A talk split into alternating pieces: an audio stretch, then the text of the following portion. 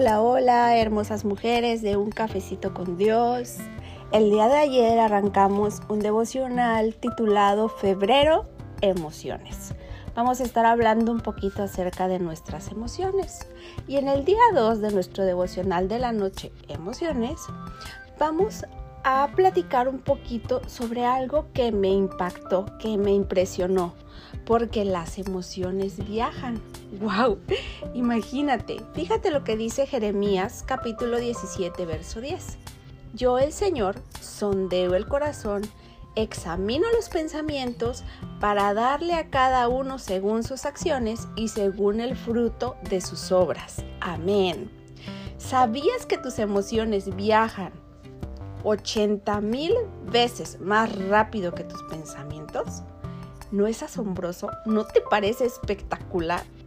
Esta pequeña información nos ayuda a entender por qué cuando pasa algo malo sentimos emociones crudas y traicioneras, pero no somos capaces de recordar inmediatamente qué hacer o a quién llamar.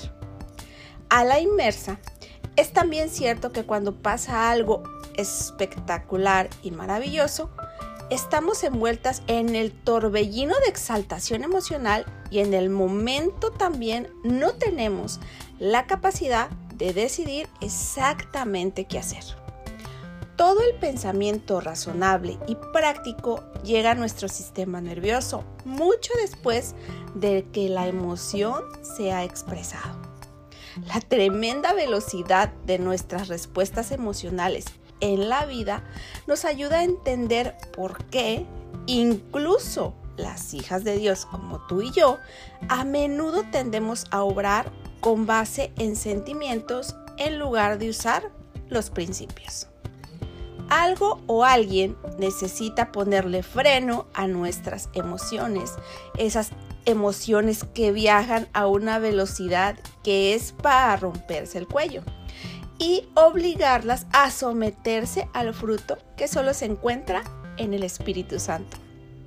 Si continuamos permitiendo que nuestras emociones nos lleven a tirones por la vida, siempre dirás cosas vergonzosas y actuaremos en maneras que son indignas.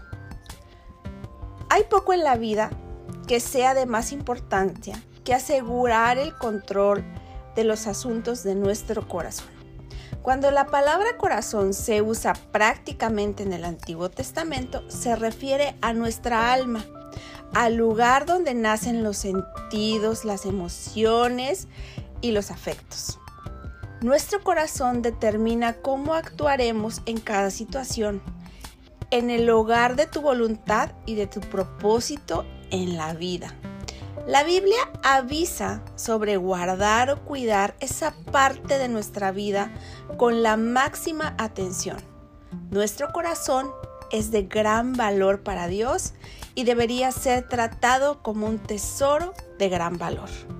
Por eso dice Proverbios capítulo 3, verso del 1 al 2. Dice, Hijo mío, no te olvides de mis enseñanzas, más bien guarda en tu corazón mis mandamientos, porque prolongarán tu vida muchos años y te traerán prosperidad. El problema está en nuestro corazón. Nuestro corazón no desea ser guardado. Nuestro corazón desea expresar en voz alta todas nuestras opiniones. Nuestro corazón es apasionado cuando se trata de ventilar y ventilar cada pequeño sentimiento que ha experimentado. La Biblia nunca dice que se nos está permitido expresar todo lo que está en el corazón. Simplemente dice que lo guardemos. Proverbios capítulo 4, verso 23. Por sobre todas las cosas, cuida tu corazón, porque de él mana la vida.